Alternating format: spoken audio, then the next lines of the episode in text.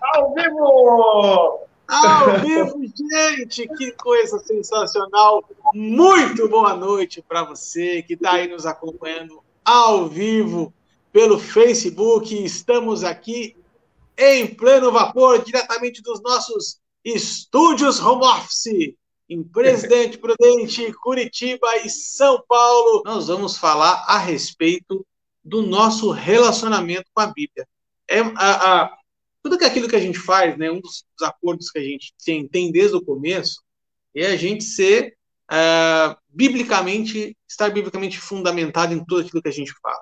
Como o Ilcinho fala, para dar um respaldo bíblico, para dar uma base, aquela coisa toda, porque afinal de contas nós não estamos aqui para bater papo, parece que é bate-papo, mas é Bíblia, né? Então, hoje a gente vai falar um pouquinho sobre como é que é o nosso relacionamento com a nossa Bíblia, falar um pouquinho sobre as dúvidas que as pessoas nos param na rua para perguntar, né? As dúvidas do internauta, aquelas coisas todas. Então, a ideia hoje é a gente bater um papo a respeito de Bíblia, né? Então, já estou vendo aqui ó, nos comentários o Antônio Tomás dizendo que nós estamos juntos. Tamo junto, Antônio. Que bom te ver aí. Bem feliz da tua participação. Meninos, Bíblia a pergunta que não quer calar. Hoje vocês trouxeram Bíblia para parola ou eu só eu que trouxe aqui? É só você, porque só você faz anotação no Evernote e a gente não pode esquecer disso. Eu estava vendo algo aqui, Arthur, preste atenção. Sim. Hoje é a parola 66, certo? Certo. Quantos livros tem a Bíblia? Valendo! Oh! Quantos livros? Interrogação. Interrogação! Aí eu quero saber. Eu quero, bom. eu quero saber se o único pastor teólogo daqui vai saber nos dizer isso. deixa eu contar, deixa eu contar, deixa eu contar. Muito bom. Baita relação. O Arthur não tinha percebido isso, né? Não, não, não tinha. Claro que não, porque hoje, na verdade, você que está nos assistindo, pequeno internauta, nós vamos falar sobre ansiedade. O nosso querido decano estava tão ansioso, tão ansioso, que ele não se percebeu disso. Então hoje nós vamos falar sobre o nosso relacionamento com a Bíblia. E nós vamos cantar uma musiquinha para ele, que se esqueceu disso. Vamos lá, Paulinho? Gênesis, Êxodo, Levítico, Números, Deuteronômio, Josué, Juiz e Ruth. E vamos lá, você que está nos acompanhando. Cante conosco. Cante conosco. Oh, vamos, vamos então entrar aqui na, no assunto propriamente dito. Né? É, cada um aqui de nós tem uma, uma particularidade, acho que a gente pode até, depois, no determinado momento, é, abrir a nossa, a, a, nossa caixinha da vergonha aqui e falar. Eu vou falar, abrir a minha primeiro. Né? Minha caixinha vergonha aqui é a seguinte coisa, gente. Podem me chamar do que for, mas eu vou falar uma coisa para você. A minha Bíblia está aqui, ó. Sabe uma coisa que eu não consigo fazer até hoje? É riscar a Bíblia fazer aquelas anotações aqui em cima que todo mundo faz, que escreve. Que... O máximo que eu consegui fazer de uns anos para cá foi começar a grifar com aquela canetinha colorida. Eu fiz por, com lápis de cor. Muita, muita, muito tempo eu fiz com lápis de cor. Tá aqui, ó. Fazia com lápis de cor porque eu tinha dó, velho, de estragar a Bíblia. Achei uma página boa na minha aqui, ó. Não consigo, velho, não consigo.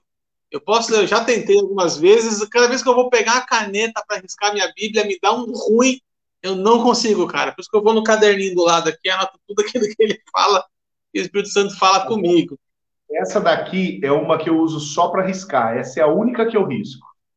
Essa Mas é a risca e rabisco? Não tem uma página que não tá inteira rabiscada.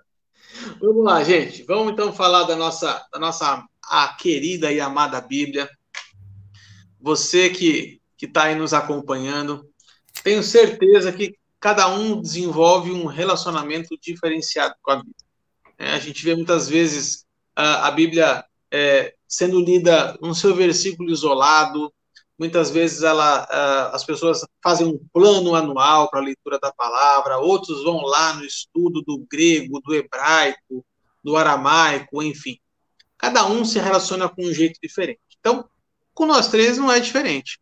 É, nós temos aqui a minha, é, é, minha direita, é, o nosso querido oráculo fluente, né, no grego koiné e também no aramaico erudito, né, aquele que é desprovido de vogais. Inclusive, ele é, ele, ele é muito. A, a, a, pronúncia dele é uma pronúncia, inclusive, ali do Vale de Berseba, alguma coisa mais ao sul, né, no, no deserto de Israel ali. Tem todo um, um contexto que ele, ele gosta de fazer. Mas, Paulinho, eu, eu queria abrir a conversa. É, a gente já brincou isso várias e várias vezes, né, a respeito. É, por que, que nós temos tantas uh, variações? Por que, que tem tanta Bíblia diferente se o original é um só?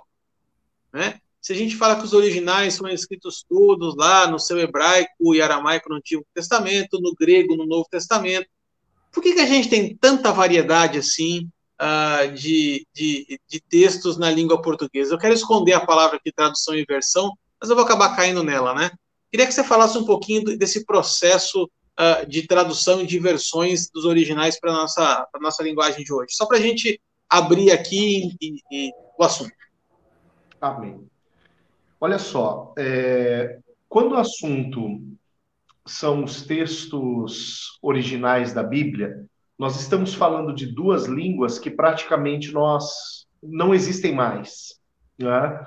O hebraico do Antigo Testamento, ele é um hebraico um tanto quanto diferente do hebraico é, atual, né? da língua atualmente falada nas regiões de Israel. Assim como o grego do Novo Testamento é também uma língua muito diferente do grego falado na Grécia hoje. Né? a evolução das línguas, a evolução linguística, a própria evolução é, dos, dos, tipos das letras, né, dos, dos, é, dos escritos, ela veio distanciando cada vez mais uh, as linguagens, embora filhas das linguagens bíblicas atuais, mas cada vez mais, mais distante, né? mais, mais distantes. Então, o que, que acontece? Uh, um termo é, da língua hebraica do Antigo Testamento hoje, ele tem aí, o Wilson fugiu, ó, ele tem aí diversos, uh, quem sabe, é, é, sinônimos né, na língua hebraica de hoje. E o, a grande dificuldade é que muitas das palavras, inclusive utilizadas na língua, na Bíblia hebraica do Antigo Testamento, elas não têm sequer a mesma raiz das palavras hoje, né, de hoje, do, do, do, da língua hebraica de hoje. Então, uh, quer dizer, até mesmo o próprio trabalho de leitura e compreensão e interpretação é, da Bíblia é, na sua linguagem original pelos nativos daquela língua já é uma tarefa difícil, que se dirá a outras línguas. Só para você ter uma ideia, a língua hebraica da Bíblia é uma língua de mais ou menos 7 mil vocábulos, 7 mil palavras. A gente fala, nossa, tem palavra para chuchu, mas a nossa língua portuguesa uh, ela tem cerca de 200 mil palavras, que são palavras comuns ao, ao, ao vocabulário uh, atual, né? Então você para para pensar em uma, em uma uh, em uma gama de assuntos que a gente tem, por exemplo, no Antigo Testamento, narrada com uma pobreza de linguagem se comparada à nossa linguagem ocidental hoje né? E de uma maneira ainda mais específica, a nossa linguagem da língua portuguesa hoje. Né? É muito difícil a tarefa da tradução. Do grego, o grego é uma língua um pouco mais rica, o grego do Novo Testamento é uma língua um pouco mais rica, mas ainda assim é uma língua extremamente mais pobre do que o grego atual. Né? Então, a própria tarefa da tradução do grego koiné, do grego lá da época bíblica, é, do Novo Testamento, dos primeiros séculos, para hoje já é uma tarefa difícil. Para hoje, no grego, já é uma tarefa difícil. A leitura de grego para grego já é uma tarefa difícil. Assim como a tarefa da tradução para outras línguas, dado essa, essa distância cultural, essa distância linguística, né, essa distância é, é, é de contextos é, que separa né, a nossa época da época dos, dos escritos bíblicos. Então, por conta disso, tantas traduções, por conta disso, tantas versões, né, justamente tentando encaixar a melhor interpretação em referência ao texto no seu lugar é, vivencial, no seu contexto vivencial. Né? Então, por isso, a grande tarefa da interpretação ela não é apenas ler e compreender, né? ler e tentar interpretar é, textualmente aquilo que foi lido.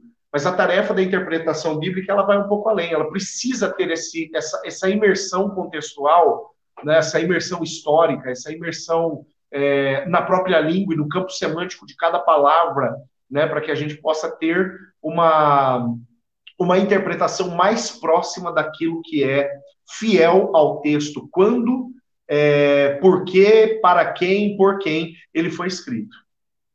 A gente pode entrar num contexto de interpretação, acho que num outro momento, tem aquelas as, as duas formas de você estudar a Bíblia.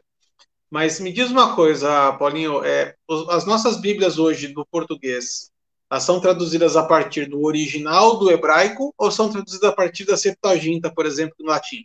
A Vulgata lá, né? É, é, a Septuaginta é grega, a Vulgata é em latim. É, depende, depende. Nós temos Bíblias na língua portuguesa hoje que são traduzidas dos textos considerados originais. Aí a gente também tem um problema, porque você pode perguntar o seguinte, mas afinal de contas, qual é o texto original?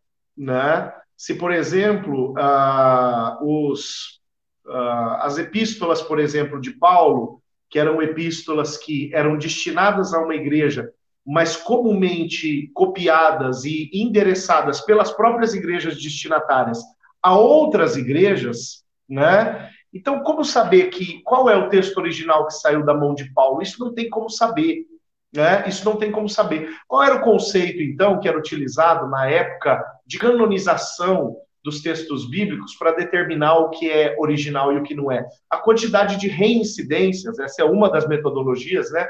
mas a quantidade de reincidências de um texto igual. Né?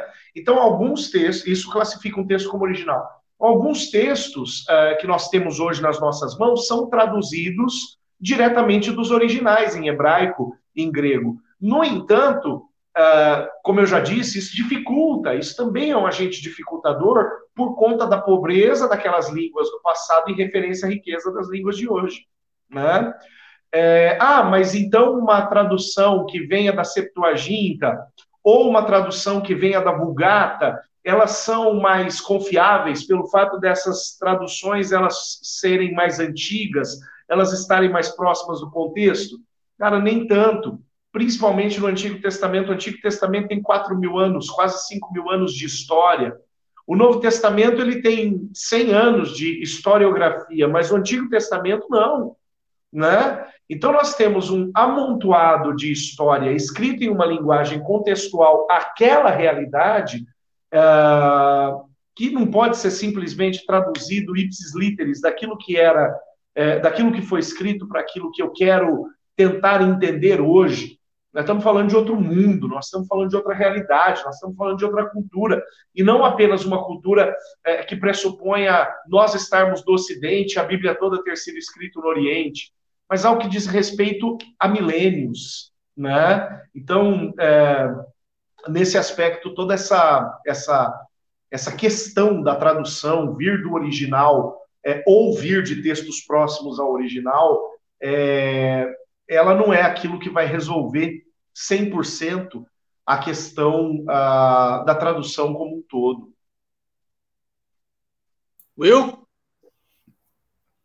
Acho muito bonito tudo isso, mas o meu negócio, meus amados, é resolver uma questão. João 8,32 vai dizer assim: Conhecereis a verdade, a verdade vos libertará. Né? E aí eu tenho para mim algo que tem que ser muito mais prático, muito mais é, envolvente. Né? Eu estou vendo aqui, a gente que está ao vivo, estou lendo aqui, Cassiel Alves disse assim algumas coisas sobre a questão de como que prefere e tudo mais. Eu sei que o Paulinho não gosta muito aqui da gente falar sobre questões é, de, da tradução, da versão e tudo mais. Eu, particularmente, eu gosto de utilizar aquela que é mais cômodo, a mais cômoda, mais confortável, que vai nos levar ao conhecimento. É, tem três textos que, para mim, é, mexem muito comigo quando nós vamos falar sobre o conhecimento da palavra, né? O João 8,32 é assim: Conhecereis a verdade, a verdade vos libertará. Então, o que que liberta? É, o que que liberta é você conhecer a verdade. Né? O meu povo é levado cativo por falta de conhecimento. Por que, que eu estou vivendo um cativeiro espiritual? Porque eu não tenho conhecimento da palavra. O meu povo perece porque não tem conhecimento. Então, por que, que eu estou vivendo uma vida de destruição? Não estou experimentando da bondade, da benignidade do Senhor, porque me falta conhecimento. É, acho tremendo um versículo que tem lá em Salmos que diz assim: O Senhor determina a palavra à terra e ela corre velozmente. Isaías 55 vai dizer assim: O Senhor envia a sua palavra e ela corre e ela não volta vazia sem antes cumprir os seus efeitos. Salmo 107, 20 vai dizer para mim e para você que o Senhor enviou a sua palavra e nos curou e interrompeu todo o processo de destruição, de morte, não importa a versão que você está utilizando. E então, se eu quero viver uma vida de plenitude, se eu quero viver uma vida de pleroma, já que o Paulinho gosta de ouvir as palavras no original, eu tenho que conhecer a palavra. E aí eu tenho que estar exposto a essa palavra. Eu me lembro, certa vez, sentado na cadeira lá do nosso dentista famoso Marcos Iabe. E aí eu virei para ele e disse assim: Marcão, paroleiro. um paroleiro sem, sem precedentes. E eu perguntei para ele assim: é, como que a fé chega, né? E a fé chega pelo ouvir, pelo ouvir a palavra de Deus. E eu fiz um, um, contra, um contraponto com ele a respeito de o raio-x, né? Quando nós vamos pegar aquela mulher do fluxo de sangue, diz que ela já tinha gasto todos os seus recursos, todo o seu dinheiro, tudo, tudo com todos os médicos. Eu não estou falando contra os médicos aqui, mas diz a palavra que ela ouvindo falar da fama de Jesus.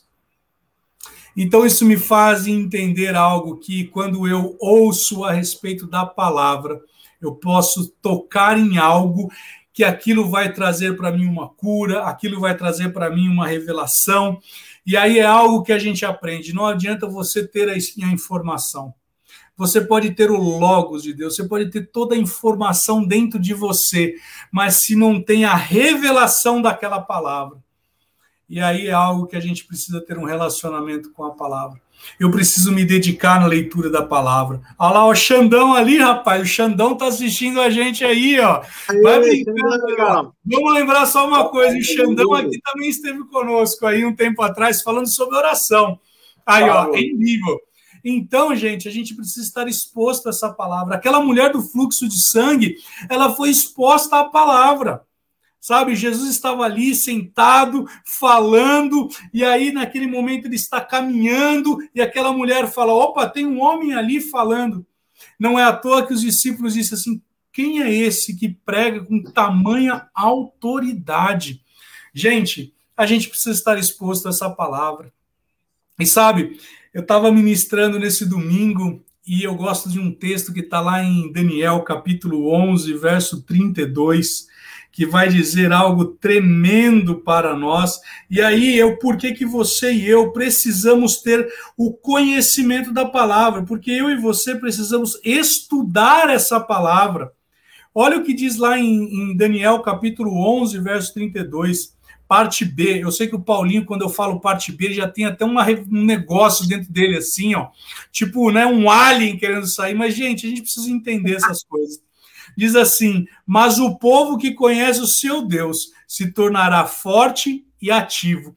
Tem uma outra versão que diz assim: aquele que conhece o seu Deus se tornará forte e fará proeza em Josué capítulo 1, versos 7 e 8, vai dizer assim: olha, medita na palavra de dia e de noite, fala dela, culmina essa palavra e você será bem sucedido. Isaías 1,19 vai dizer assim: conhecereis essa palavra, você vai ouvir essa palavra, você, se você quiser se sujeitar a essa palavra, você vai comer o melhor dessa terra. Então, se você quer comer o melhor dessa terra, se você quer viver uma vida de prosperidade, e, e prosperidade não significa ser rico, mas significa ter o pai que você tem. Ei, você precisa conhecer a palavra. E aí, se você conhece a palavra, você se relaciona com essa palavra, você se envolve com essa palavra, você vai experimentar o melhor e comer o melhor dessa terra. Você quer ser próspero? Deus falou isso para Josué. Josué, medita, fala, cumpre tudo que está nessa palavra e você vai ser bem sucedido. Amém. Uma coisa que é, que é importante, Will e, e Paulinho, quando a gente fala a respeito de relacionamento com Bíblia, é, muitas pessoas perguntam assim: eu não consigo decorar tanto versículo, eu não consigo é, guardar os endereços dos textos, enfim. É, existem formas da gente estar tá, é, guardando esse tipo de informação, mas isso é fato que isso vai se dar conforme a repetição que você vai fazer essas leituras. Quanto mais vezes você lê, é, é óbvio que vai ser muito mais fácil para você estar tá é, memorizando isso. E por que, que é tão importante, gente, estar tá memorizando os textos e internalizando esses textos? Ela vai falar no Salmo 1 que bem-aventurado é o homem que medita na palavra de dia e de noite, ou seja, você vai tomar posse de metade, uma, uma porção das escrituras, e em cima disso você vai meditar por um tempo, você vai refletir por um tempo, você vai buscar a presença do Senhor em oração, e o Espírito Santo vai te trazer entendimento a respeito desse tema desse texto, que foi o que o senhor falou. Né? Você pode saber tudo a respeito de Deus, mas mesmo assim não ser um com Ele. Eu posso ter a Bíblia decorada de cabo a rabo, de capa a capa. Eu posso saber todo o contexto bíblico, eu posso dar uma aula de história para você. Mas isso não significa que eu tenho um relacionamento pleno com o Deus dessa história. Com o Deus que está por trás dessa letra. Porque Vamos existe, lembrar, existe aqui. Vamos lembrar que Jesus falou, os fariseus chegam para ele assim, ele fala assim: errais porque não conheceis a Escritura, nem o poder dela. Ou seja, veja, eu posso ter o conhecimento, o logos, a informação, mas se eu não tenho um envolvimento com ela, se eu não me sujeito a ela, se eu não me sujeito a uma manifestação do Espírito, gente, nós vamos conhecer somente a letra. E vamos lá, eu sei que o Paulinho agora vai até cair da cadeira, porque Moisés ele, ele conhecia a letra. E aí vamos lá, a letra mata, mas o espírito é quem vivifica. João 6:63 vai dizer o seguinte, que a palavra de Deus é espírito e vida. Então eu tenho que experimentar essa vida, esse espírito que está permeando essa palavra, gente. Isso é o conhecimento, aí nós estamos envolvidos nisso.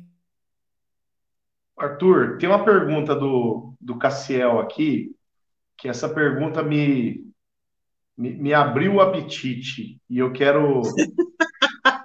Vamos lá. Hoje é o dia das interações. É, deixa só eu vir por aqui, ó, porque o meu, o meu, a minha outra internet deu problema aqui. Mas ele fez a seguinte pergunta: a tradução muda o rema, é, na opinião de vocês? Uh, vamos lá é, ela não muda, Cassiel, mas ela compromete. A tradução ela pode uh, comprometer o rema, de forma a tornar o rema até mesmo anulado. Né? O que, que eu quero dizer com isso? Lá em Gálatas, capítulo 1, uh, ah, o apóstolo Paulo ele faz uma advertência aos Gálatas. Paulo ele diz o seguinte: olha, se aparecer um anjo pregando um outro evangelho para vocês, esse anjo é maldito. Se aparecer qualquer sujeito pregando um outro evangelho para vocês, esse sujeito é maldito. E se eu aparecer pregando um outro evangelho para vocês, eu sou um maldito. Né? Ah, ou seja, qualquer manifestação de uma palavra que se diz ser palavra de Deus e, na verdade, não condiz com a palavra de Deus, então, na verdade, trata-se de uma palavra pregada por um sujeito maldito. Não vai ter rema, não vai ter revelação, não vai ter é, intervenção da parte de Deus, né? Porque Deus tem compromisso com a sua palavra. E por que, que eu estou fazendo essa observação? uh, hoje, só na língua portuguesa, só na língua portuguesa, nós temos traduções de Bíblia, e isso é um perigo, é, na, na, verdade, não traduções, né, versões, uma, especificamente uma versão de Bíblia, uh, que ela tem cerca de 1560 uh, ah, mudanças de termos, simplificações. E dessas 1560, cerca de 700 delas, quase metade, mudam uh, o sentido do texto, mudam a, a essência do texto. Às vezes não muda o texto é, é, é, completamente, uma, uma, uma, uma virada de sentido completa, mas às vezes empobrece o texto de tal forma que vem minar contra aquilo que seja a verdadeira mensagem que ali deveria estar sendo transmitida. Então aí a gente tem um, um comprometimento do rema. Aí a gente tem um comprometimento da, da revelação. Por quê? Porque um outro evangelho, e agora aqui eu estou sendo muito é, é, ortodoxo nesse aspecto, um outro evangelho que não o evangelho original que foi transmitido pelo Senhor está sendo base para a pregação de qualquer coisa. No meu entendimento, isso vai dar problema. Né? Então, mudar o rema, eu acho que não, não muda, mas compromete completamente. Né? Eu acho que o, o termo muda aqui, na sua pergunta, Cassiel, eu, eu, eu trocaria ele por compromete. É porque, sim, no meu ponto de vista, fica comprometida a revelação, fica comprometido o falar de Deus. Porque Deus vai repetir aquilo que ele já falou. Deus não vai falar novidade em cima daquilo que daquilo que é, é, daquilo que é invenção contemporânea e contextual, né? É, atualizadores de Bíblia por aí afora. Ô, ô, meninos, você tocou no assunto agora que eu acho que vale, é, vale a gente ressaltar. É, e aí eu vou trazer aqui a, a memória o Wilson, ao longo desse um ano, um pouquinho mais que nós estamos juntos, ele usou essa, esse termo, essa ilustração mais de uma vez. Né?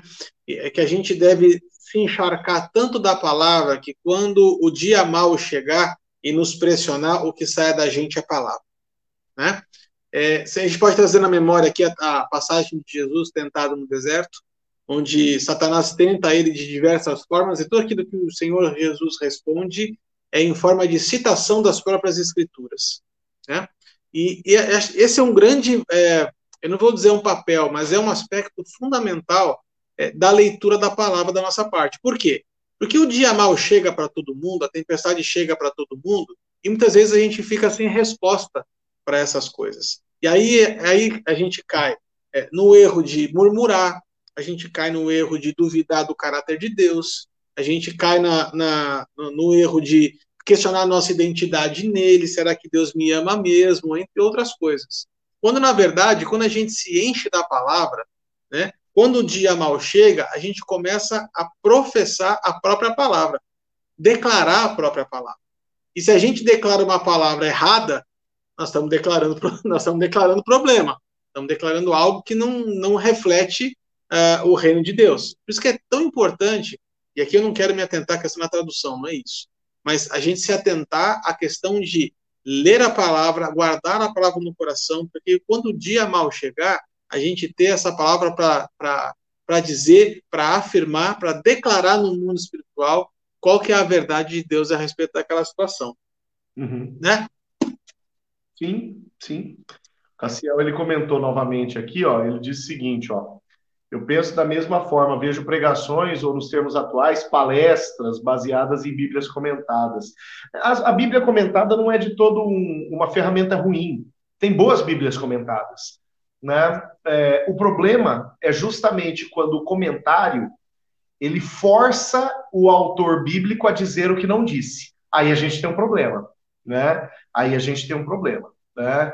É, o comentário, quando ele é feito baseado é, em um processo exegético fiel, quando ele é feito baseado em, um, em uma é, pesquisa acurada, histórica, né, que seja fiel, no final das contas, ele é um, um, uma ferramenta bem-vinda. Né? Agora, a partir do momento que o comentário é feito na base do eu acho, na base do eu sinto, ou seja, na base da experiência, Cara, a experiência não pode se tornar doutrina. Né? A experiência ela é, ela é legítima, mas a experiência não é doutrina. Né? E é aí que a gente tem a, o grande rolo é, de algumas formações doutrinárias, dogmáticas, teológicas dos nossos dias. Né? Quando a experiência de um se torna uma doutrina obrigatória a todos. E aí a gente tem um, uma zona de risco.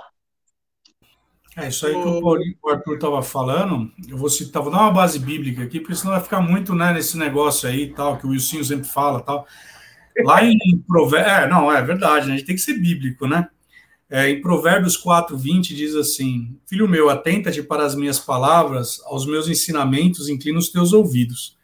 Não deixe apartar-se dos teus olhos, guarda-o no íntimo do teu coração, ou seja, aquilo que Paulo lá na frente vai falar, habite ricamente em vós a palavra de Deus, porque são vida para quem os acha e saúde para o meu corpo. É interessante essa palavra é, saúde, porque ela tem duplo entendimento. Ele é remédio e ele é vacina. Ou seja, quando eu tenho a palavra habitando ricamente em mim, ela vai me servir de antídoto, e nós estamos hoje passando por uma fase aí onde falamos muito sobre vacina, então, ou seja, ela vai me prevenir de situações, se óbvio, se eu me submeter a ela e tudo mais, mas se eu estou passando por um processo de adversidade, uma situação contrária, ela vai ser o remédio, porque ela vai ter a solução para aquilo que eu preciso. E aqui é o ponto chave, né? Muitas vezes nós estamos buscando soluções, e eu gosto muito de uma frase que o meu pastor fala, que é o seguinte: aqui não é autoajuda, aqui é ajuda do alto. Então, se ele é a ajuda do alto, eu preciso conhecer o autor. Eu preciso entender o caráter. Hoje nós temos um grande problema, né? Nós já falamos de alguma das nossas parolas aqui a respeito da sociedade líquida, que está muito em moda essa discussão sobre a geração cristal. E por que, que isso está acontecendo? Porque nós perdemos exatamente essa pegada de nós expressarmos e manifestarmos aquilo que a palavra diz a respeito. Então, nós estamos hoje relativizando aquilo que é absoluto. Uhum. Então, se eu conhecer a palavra tal como ela é, gente, por que, que hoje nós vemos pessoas pessoas enfermas dentro do contexto de igreja. Ou nós estamos vendo pessoas sofrendo adversidades e você fala, rapaz, né? Dois domingos atrás, meu pastor pregou a respeito quando Deus, Jesus fala para Pedro: Pedro, vem aqui sobre as águas. E aí ele, ele foi interessante o que ele falou, porque ele falou o seguinte: olha, Pedro ele andou sobre as águas? Não, Pedro ele andou sobre a palavra sobre enquanto ele estava andando sobre a palavra, ele não naufragou. Agora, quando ele deixou com que distrações viessem a ele, o que, que aconteceu? Ele naufragou. O que, que isso me faz entender? Quando eu tiro os olhos da palavra, o autor e consumador da minha fé, eu vou naufragar. Então eu preciso estar debaixo dessa palavra, me sujeitando a ela, entendendo princípios e valores. Olha que interessante. Esse domingo, uma irmãzinha da igreja veio pedir um aconselhamento para mim. E aí eu me reuni com ela. E aí a gente estava conversando lá e tudo mais, tal, tal, tal. E aí, em um determinado momento, eu comecei a falar para ela a respeito do que é ser justiça de Deus. E aí você começa a, a, a se perguntar a respeito. E eu virei para ela, e ela veio da Angola, essa moça, e ela vive, vivendo num cativeiro. Eu virei para ela e falei o seguinte: deixa eu te fazer uma pergunta e ela é uma moça negra. E aí eu perguntei para ela assim: eu quero que você entenda com todo o respeito que eu vou falar, para que nós não venhamos deturpar.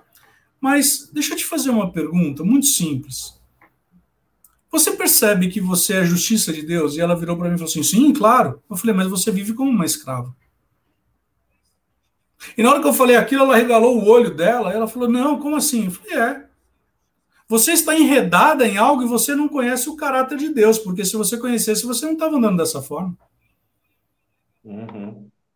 Então, veja, quando eu conheço a palavra, quando eu me relaciono com essa palavra, quando eu me sujeito a essa palavra, quando eu conheço o autor dessa palavra, eu não vou mais titubear. E a palavra vai ser para mim remédio e vai ser vacina. Então, por que, que hoje nós vemos uma sociedade líquida? Por que, que nós vemos uma geração cristal? Porque nós temos negligenciado o ministrar da palavra, e me desculpe, Paulinho, independe da tradução, independe da versão, porque assim, quando eu conheço a palavra, e eu tenho para mim, eu poderia mostrar aqui minha biblioteca, eu tenho inúmeras Bíblias, e elas muitas vezes elas vão servir para mim não como um instrumento em si para que eu tenha o meu devocional, mas sim como um meio para esclarecer. Mas nós que somos estudiosos da palavra e vamos até o. Eu quero saber o que significa a palavra, o que, que isso está no original. Isso vai, vai dar uma amplitude para nós. Mas a bem da verdade é o seguinte: você que está nos assistindo, você que está nos ouvindo, é, você tem que se relacionar com essa palavra. Você tem que ter um devocional. Você tem que fazer como Josué. Quando Josué ele se distraiu, ele teve uma derrota. Quando Deus falou para ele, se santifique, olha, eu quero que você siga dessa forma. A minha orientação é: você vai entrar, você vai guerrear, você vai sair de lá e não pegue nada, não toque nada. Aí nós temos lá um infeliz que pega as coisas, guarda dentro da barraca dele. E aí o que, que acontece? É uma derrota. E aí ele vai lá questionar a Deus: Deus, mas por que disso? Por que isso está acontecendo comigo? Sabe? Aí Deus vira para ele e fala assim: Olha, tem um pecado dentro da tua tenda. Agora, se santifica hoje. Se sujeite à minha palavra e você vai ver o que vai acontecer. E aí o ponto é: por que, que hoje nós temos aí pessoas cristãs filhos de Deus. Eu acabei de falar isso, nós acabamos de ter aqui uma sessão do, do, do, do uma edição do Centro de Cura, e aí eu estava falando exatamente sobre isso. Nós somos propriedade exclusiva de Deus, nós somos sacerdócio real, nós somos filhos do rei, nós somos aqueles que perpetuam a palavra. Então, por que, por que eu estou vivendo essas coisas? Quando Josué experimentou a derrota, porque ele desviou o seu olhar e a palavra do Senhor vai dizer lá em Isaías que nós iremos ouvir a palavra do Senhor dizendo: Esse é o caminho, andai por ele. Então nós temos que nos sujeitar à palavra. E se você se sujeitar à palavra, se você cumprir aquilo que Deus falou para você, você vai ser bem sucedido. Josué 1, 7 e 8. Will, eu concordo contigo. Uh, inclusive a tua fala acerca da palavra como remédio, como vacina, a gente tem uma testificação na própria, na própria Bíblia, uma testificação prática na própria Bíblia acerca disso. Lá em Mateus 8, aquele centurião ele vem procurar Jesus e ele diz assim: Ó, o, o meu servo lá em casa está terrivelmente doente. Jesus fala, vamos lá. Ele fala, não, Jesus, eu não sou digno que você entre na minha casa. Mas se você enviar uma palavra tua, né? O falar de Jesus, aquele cara reconheceu como remédio que o servo dele precisava, né? Quando você fala uh, sobre tradução, sobre versão, uh, quem conhece os paroleiros sabe, né? A gente tira muito sarro nessa questão de versão e eu particularmente não gosto. Eu particularmente não gosto.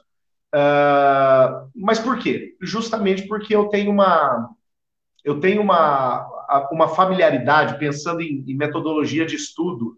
Eu tenho uma familiaridade com a Bíblia que é uma familiaridade analítica. Né? Eu não chego a ser um cientista da religião, e nem quero. Uh, mas eu tenho uma, uma finalidade analítica com a palavra. Né? Então, para mim, aquilo que, aquilo que está escrito, o como está escrito, é, comunica muito. Né? Porque eu não leio apenas o que, eu leio o como, mas essa é a minha maneira de estudar. Né? E eu vou ler o como está escrito na tradução A, na tradução B, na tradução C. Só que, por exemplo, para um trabalho evangelístico, aí eu não abro mão de uma versão, de uma nova tradução na linguagem de hoje, por exemplo, né, de uma versão mais atualizada, justamente para facilitar a, a, a, a compreensão de quem me ouve, né, desde que, desde que aquilo que eu quero é, ministrar como essência não venha a ser ferido pelo texto que eu estou trabalhando. Né? Agora, é, quando a mudança, quando a mudança de sentido, aí eu vejo um risco. Porque olha só. Sem sombra botar... de dúvida. Sem sombra de dúvida. É, deixa eu botar uma base bíblica no negócio. Né? Olha só, Gênesis 3. A serpente, o mais sagaz de todos os animais selváticos que o Senhor Deus tinha feito, disse à mulher: É assim que Deus disse: Não comereis de toda árvore do jardim? E respondeu a mulher: Do fruto de todas as árvores do jardim podemos comer, mas do fruto da árvore que está no meio do jardim, Deus disse: Dela não comereis, nem tocareis nele para que não morrais. Então a serpente disse à mulher: É certo que não morrereis. O que, que a serpente fez aqui? Não, isso que Deus falou não é bem assim. Não é bem assim. Você precisa entender o que Deus falou. Você não entendeu direito. Cara, como tem gente fazendo isso hoje? Como tem gente fazendo isso hoje? Imitando a serpente direitinho. Dizer, não, cara, pera lá, não. É, naquela ocasião poderia querer dizer isso, mas agora quer dizer outra coisa. Ah, isso é um perigo. Isso é um perigo. Né? E quando isso cai, inclusive de maneira textual, de maneira escrita, em uma versão, em uma tradução, seja ela qual for de Bíblia, é, a gente vai ter um problema. A gente vai ter um problema. A gente vai ter uma revelação comprometida. Por isso, eu acho que essa fórmula que o Wilson passou, ela deva ser perseguida de uma maneira desesperada por todos nós. Relacionamento com a palavra. E um relacionamento de tal forma uh, que ele seja o meio pelo qual eu conheça a profundidade de, que eu, de quem Deus é, a essência de quem Deus é. Né? Como que a minha fé é, é, é, como que a minha fé emerge? Como que ela aparece? A fé vem do ouvir. Mas o ouvir do quê? O ouvir da palavra. Né? Então, se não há familiaridade com a palavra, não há fé. Se não há fé, não há familiaridade com Deus. Falei isso na mensagem que eu preguei domingo agora, aqui na, na, na, na minha igreja. Falei isso domingo agora. Falei, se não existe familiaridade com a palavra, eu não posso dizer que eu tenho familiaridade com Deus, eu não posso dizer que eu tenho comunhão com o Senhor. Né? A gente vive um tempo, né, e essa foi a crítica da minha mensagem no domingo, a gente vive um tempo no qual o termo comunhão, né, a comunhão com o Senhor, ela foi altamente banalizada. Né? Por quê? Porque uma geração carente de Bíblia é, tem gritado aos quatro cantos que, que tem comunhão com o Senhor. A gente tem um problema. Eu tenho comunhão por quais meios? Sendo que eu não sei o que meu Deus fala, né? Sendo que eu não conheço Ele. A palavra pinta para mim um retrato de quem é Deus se eu não vejo esse retrato, eu não, não sou capaz de reconhecê-lo. Aí eu tenho um problema. Né? Como é que eu posso dizer que eu tenho comunhão com ele? Paulinho, é, Paulinho, assim, eu quero a gente entrar num, num, tema aqui que é um tema interessante. Tem muita gente que acaba nos acompanhando, é, que está tendo seus primeiros contatos com a palavra, primeiros contatos uh, com Cristo, está começando seus primeiros passos, vamos dizer assim. E tem, e, e tem uma, uma vaca sagrada, que nem o senhor gosta de falar, que a gente escuta muito, que é assim, cara, a Bíblia é um livro muito difícil de ler. Eu não consigo entender o que está uh, é, na palavra. E aí eu queria ver com vocês assim, como é que vocês enxergam que é uma forma bacana a gente falar assim, quem é que está acompanhando a gente, como se deve ler a Bíblia? Ou seja, por onde eu começo? É, por onde que eu devo depois é, é, partir? Eu começo com o Antigo Testamento, eu começo com o Novo, eu começo com os evangelhos, é, ou eu começo com Miqueias, né? eu começo com Abacuque, que são textos mais, mais complicados. Esse é um ponto que eu acho que tem, a gente tem que levar em consideração que é bacana.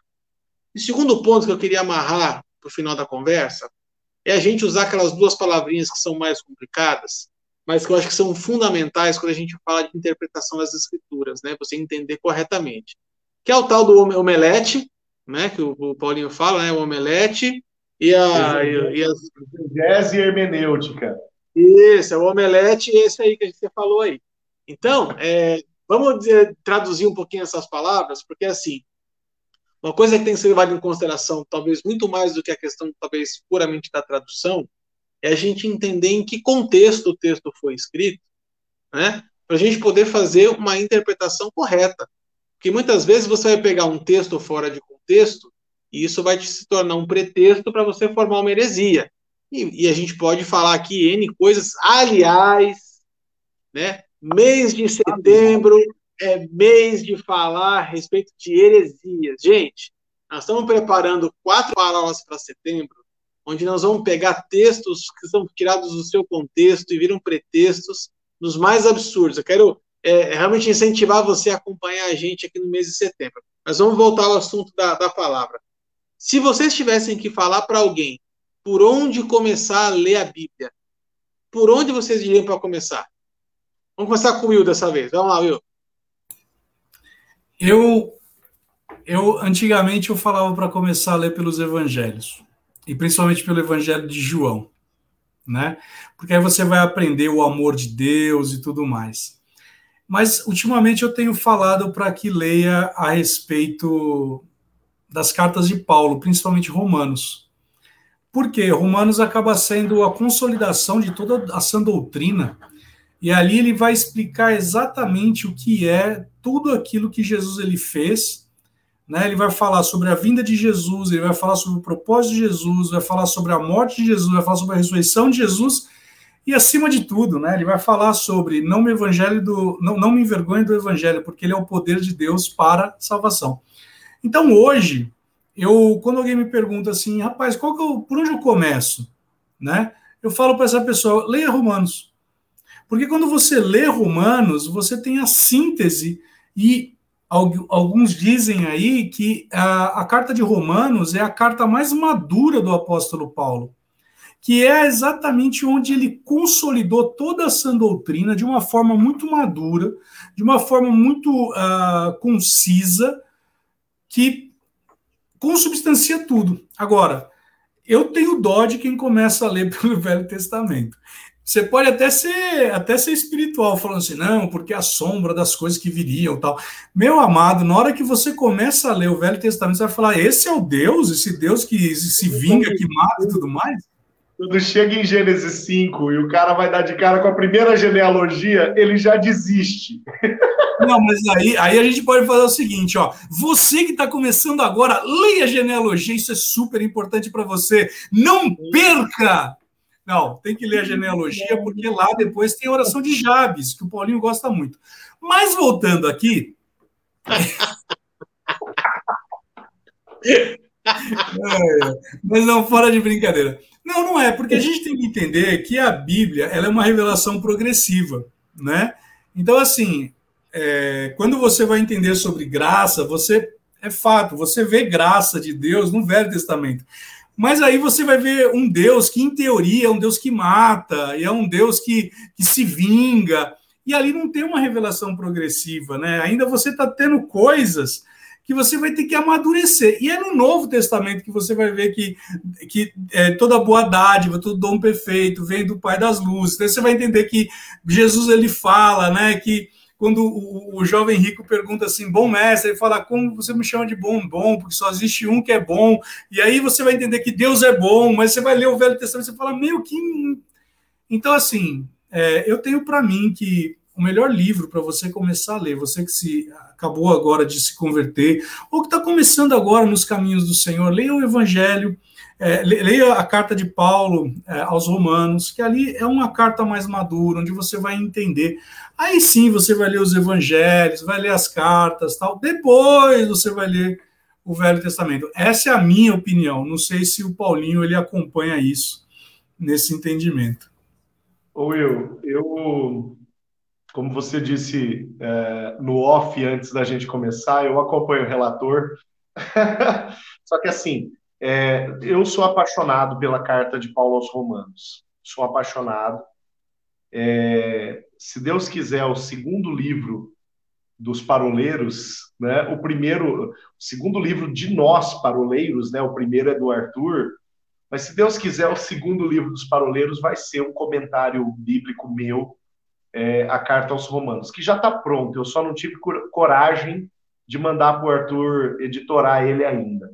Sim. É, inclusive, mas... inclusive, nós estamos na parola 66 e a primeira vez que você anunciou, nós estávamos na parola 3. Mas a, a é. gente acredita que vai chegar lá. Vai chegar, vai chegar. Eu estou criando coragem, porque eu estou escrevendo mais. Enquanto isso, eu estou escrevendo mais. Estou escrevendo agora um, um comentário introdutório a todo o Novo Testamento. Né? Só, faltam, só faltam algumas das cartas de Paulo, né? o resto já está tudo escrito. Mas, enfim, uh, e, e, vamos ver se eu vou ter coragem né, de, de passar para frente isso daí também. Mas, enfim, o, a carta aos Romanos, Will, tem um autor chamado Lenhard, tinha um autor de teologia contemporânea, um cara assim de uma visão bastante ortodoxa, centrada. Gosto do Lenhard. E ele chama uh, a carta de Paulo aos Romanos de Evangelho segundo Paulo. Né? E esse cara ele é copiado por muitos autores uh, posteriores a ele, mais novos, é, no sentido de concordarem com ele que os assuntos contidos nessa carta é, são é, traçam perfeitamente o plano de salvação é, proposto em Cristo Jesus pelo Pai. Né? Agora, isso significa que eu recomendo a todo mundo uh, iniciar a sua leitura bíblica pela carta aos Romanos. É, eu, eu, eu preferia um pouco mais de conversa. Eu preferiria um pouco mais de conversa. Acho que dificilmente eu vou dizer a alguém assim, comece lendo Salmos. Dificilmente eu vou dizer para alguém, comece lendo Provérbios. Uh, impossível eu dizer para alguém, comece lendo os históricos do Antigo Testamento, comece lendo os profetas do Antigo Testamento. Eu acho muito difícil. Comece é... lendo Jó. Comece lendo Jó. né? Dificilmente eu diria isso, cara, para alguém. Dificilmente uh, eu apontaria para o Antigo Testamento, não por um desmérito do Antigo. Vocês sabem o quanto eu sou apaixonado pelo, pelo Antigo Testamento. É, o meu trabalho de conclusão de curso, quando eu fiz faculdade de teologia, lá em dois, quando eu concluí a faculdade em 2007, é, o meu trabalho foi sobre a Torá, né, sobre é, a lei e a graça presente na lei. Uh, mas assim, Evangelho de João, Evangelho de Mateus, Evangelho de Lucas, Evangelho de Marcos, a carta aos Romanos, Atos dos Apóstolos, principalmente a primeira parte, né, Atos do 1 até o 12, que fala da igreja, da vida dos discípulos, o que, que eu é, é orientaria uma pessoa a ler? Como eu disse, eu prefiro um pouco mais de conversa para que eu entenda essa pessoa, para que eu entenda em que momento ele está, né? É, e se esse cara está apaixonado pela igreja, poxa, vai ler a primeira parte de Atos. Se esse cara está em dúvida acerca do processo de redenção dele, vai ler Romanos. Se esse sujeito ele está sofrendo perseguições, que a gente fala, ah, o, o, Evangelho de João ele é bastante recomendado porque João fala muito do amor. Cara, João ele fala quem é Jesus e ele fala o quanto Jesus foi perseguido. É, João ele, ele, ele, ele é pontual e até repetitivo em falar acerca das oportunidades nas quais é, os religiosos queriam matar Jesus por conta daquilo que Jesus pregava. Então o sujeito está lá, é o único convertido da família, está sendo perseguido dentro de casa, está sendo perseguido no trabalho, aí vai ler João. Né? O cara não, o cara ele gosta de informações práticas, então leia Lucas. Né? Então eu prefiro muito assim, é, é, é eu prefiro muito uh, entender quem é o consumidor, né? Para que eu possa dizer, ó, o, o, o, o que vai te deliciar é isso daqui. Né? Você comece por aqui e depois eu ajudo esse cara a desenrolar é, um, um, um, uma metodologia. Agora, também tem o seguinte: a partir da segunda, da, da segunda leitura, aí não tem desculpa, cara. É de Gênesis a Apocalipse. Né? Aí, a partir da segunda leitura, aí tem que ser um negócio raiz mesmo. Abre na primeira página, fecha na última. eu tenho, eu tenho uma, um formato que eu, a gente gosto bastante quando é, me perguntam, né? Já que vocês, vocês comentaram, eu gosto de, de sugerir o seguinte método: faça a dobradinha Lucas e Atos, e entre um capítulo e outro você leia, leia um salmo. Porque aí você tem uma, uma questão assim. É, Lucas e, e Atos vão contar para a gente quem é Jesus, contou o ministério dele, fala do, da história da igreja, mas quando a gente fala a respeito de devocional, né, para mim os Salmos faz muito sentido. né? Porque tem muito texto escrito em primeira pessoa. Então, ah, eu gosto muito desse, dessa, dessa imersão na palavra, no sentido assim, olha, eu preciso, eu quero te subsídio, te dar subsídio para que você comece não somente uma leitura da, das escrituras, mas também comece uma vida de oração. Porque a leitura da, da palavra sem a presença da oração se torna simplesmente estudo como a primeira, segunda, terceira, quarta série. Aí você vai lá, faz a provinha, passa de ano e show de bola. E que a gente não quer isso, né? O que a gente quer é que haja um relacionamento. Tem um comentário do Cassiel aqui. Cassiel hoje está arrebentando a boca do balão aqui. Ele falou a seguinte coisa, né? Eu aprendi de criança com meu pai que oração é quando a gente fala com Deus. E ler a Bíblia é quando Deus fala com a gente. Então, isso, isso é uma, uma, uma, uma afirmação que eu também escutei de criança, né? é a forma com que Deus fala conosco. Mas é, é, isso tem que ser feito assim com muito zelo, com muito cuidado, e tem muita gente que abre a Bíblia como se fosse uma caixinha de promessa. Né? Então, Senhor, fala comigo hoje. Aí vai lá, abre, é, meu Deus do céu, vem um texto que às vezes não tem nada a ver, né? Então, é, o famoso exemplo, é o famoso exemplo daquele que abriu e falou assim: Judas se matou. Aí ele falou: Que isso, Deus do céu, que lá. Ele fecha, abre de novo e fala assim: Vai e faça tu mesmo. Exatamente. Então tem que tomar muito cuidado com essa questão do manuseio da palavra é, e a forma com que você se relaciona com ela, né? Então eu gosto muito dessa, dessa, dessa dobradinha Lucas com Atos e está intercalando isso com uh, um salmo. Gente, é, para a gente chegar no final aqui da conversa, nós estamos já batendo uma hora aqui, a gente precisa é, encaminhar para os finalmente. É, existe uma coisa que é muito importante, que eu falei na, no, no tópico anterior, que é saber a contextualização correta do texto, para que você não tire isso do seu contexto e tenha uma interpretação totalmente equivocada. Então, uh, eu queria falar um pouquinho a respeito lá da hermenêutica e da exegese, sem falar tecnicamente disso, acho que a gente não precisa aprofundar disso, mas entender a seguinte coisa, né? Todo texto na palavra tem, tem uns pontos. Né? Paulinho fala direitinho isso, né? É, quem escreveu, quando escreveu, para quem escreveu. Né? Isso faz toda a diferença no nosso entendimento da palavra. É, Paulinho, você, quer, você, você, passa por cima desses três pontinhos rapidamente, só para a gente não, não, não entrar de forma muito acadêmica aqui? Sim, inclusive. Rapidamente, hein? Rapidamente. Não, inclusive, assim, se o cara quiser, se, se, se o nosso. Se, se, como que você falou no começo? O pequeno internauta. Se o pequeno internauta quiser. É, jovem Padawan. É, é, é, se o jovem Padawan, pequeno internauta, quiser uma, uma, uma explicação mais técnica é, acerca de exegese hermenêutica, é, eu e um outro professor da faculdade onde nós lecionamos, da Faculdade de Teologia onde nós lecionamos, nós demos uma aula de inauguração desse semestre. Deixa eu fazer um jabá aqui. É, e aí você pode no meu canal do YouTube, PR Amêndola, é, e uma das últimas postagens ali no PR Amêndola é uma aula acerca de interpretação e contextualização da Bíblia. Né? A gente falou mais ou menos uma hora e meia sobre esse assunto é, trabalhando exegese hermenêutica e uma aplicação prática, inclusive da carta aos Romanos, de um texto da carta aos Romanos.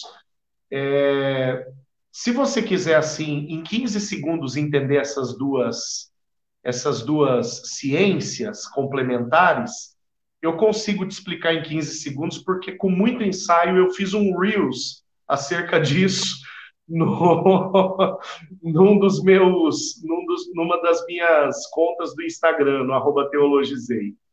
Ah, depois, depois, posta lá no Paroleiros, lá no Instagram dos Paroleiros, isso aí. A gente reposta lá. Verdade, verdade. Agora sim, ó, rapidão, o que é exegese, o que é hermenêutica? É, exegese, né, ex, extrair, né, tirar de dentro. É, então, o que, que a exegese me faz? A exegese ela me faz mergulhar na Bíblia, me encharcar de Bíblia, para que, ao sair, eu possa enxergar o mundo, enxergar a sociedade, enxergar a realidade, estando eu encharcado de Bíblia. Aquela visão que o Wilson gosta tanto de citar, é, o Kenneth Reagan falando, né? Eu preciso estar tão encharcado de Bíblia que quando eu for exprimido é isso que eu preciso exalar, né? Então, a, a exegese é isso, eu eu mergulho lá, eu me encharco de Bíblia para que eu possa, ao emergir, é, enxergar toda a sociedade, todo o contexto ao meu redor, encharcado de Bíblia, com os óculos da Bíblia, com aquilo que a Bíblia me, me coloca como filtro.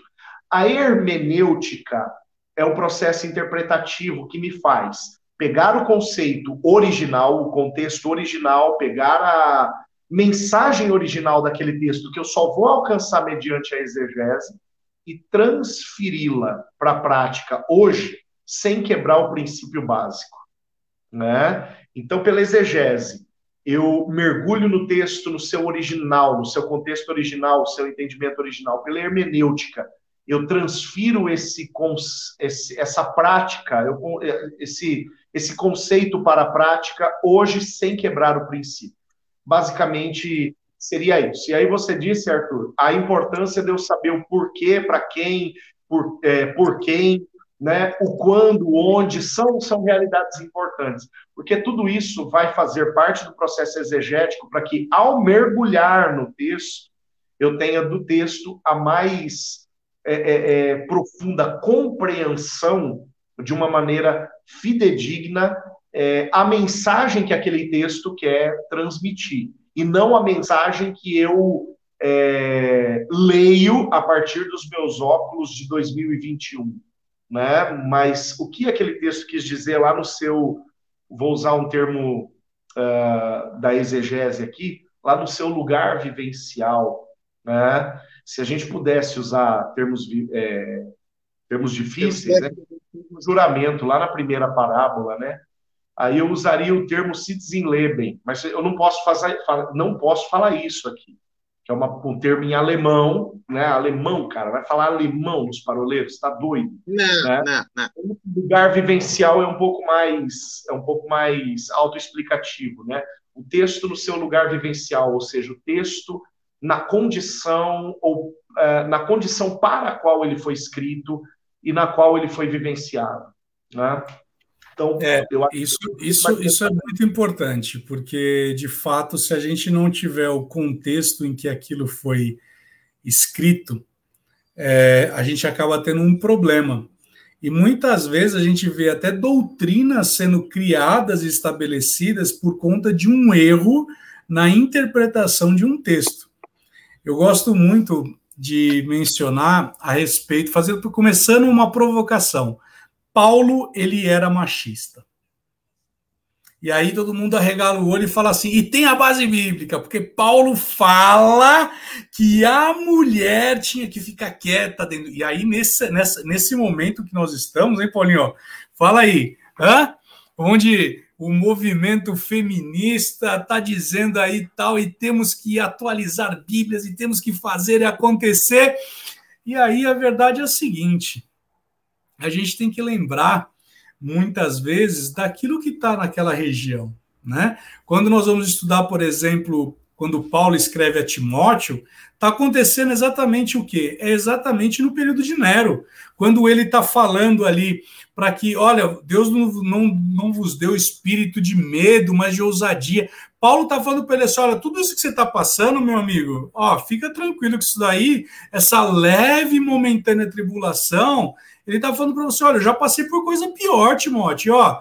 Não fica aí porque Nero tá, tá pondo fogo em todo mundo, tá todo mundo se esvaziando da fé. Olha, tem um contexto histórico ali, né? É. Quando nós vamos pegar a respeito desse texto aí que eu fiz a provocação sobre Paulo ser machista, nós precisamos entender por que, que Paulo fala para a mulher não falar no culto. Aí, de repente, você vai falar assim: nossa, por isso que tem a lei Maria da Penha, porque desde aquela época. A bem da verdade é o seguinte: nós temos que lembrar.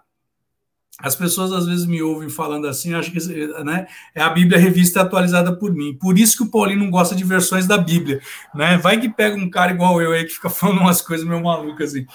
Nós precisamos entender o contexto que nós estamos vivendo ali. Se você, se você editar uma, uma versão da Bíblia tua, eu compro, tá? Mas eu quero saber se você vai pregar em cima dela. Tua, tá? Tua. Não, não vem com participações especiais, não. Não, mas eu quero dizer... Aquela... Mas Pode comprar o dizer... evangelho comentado por. Tá no Jesuscope, lá tem lá. Porque assim, ó, quando a gente vai ler esse texto aqui de História de Corinto, Corinto é uma religião portuária. Então, o que, que acontece? Diz a tradição judaica, né, da liturgia e tudo mais, que a mulher ela ficava lá no fundo da igreja.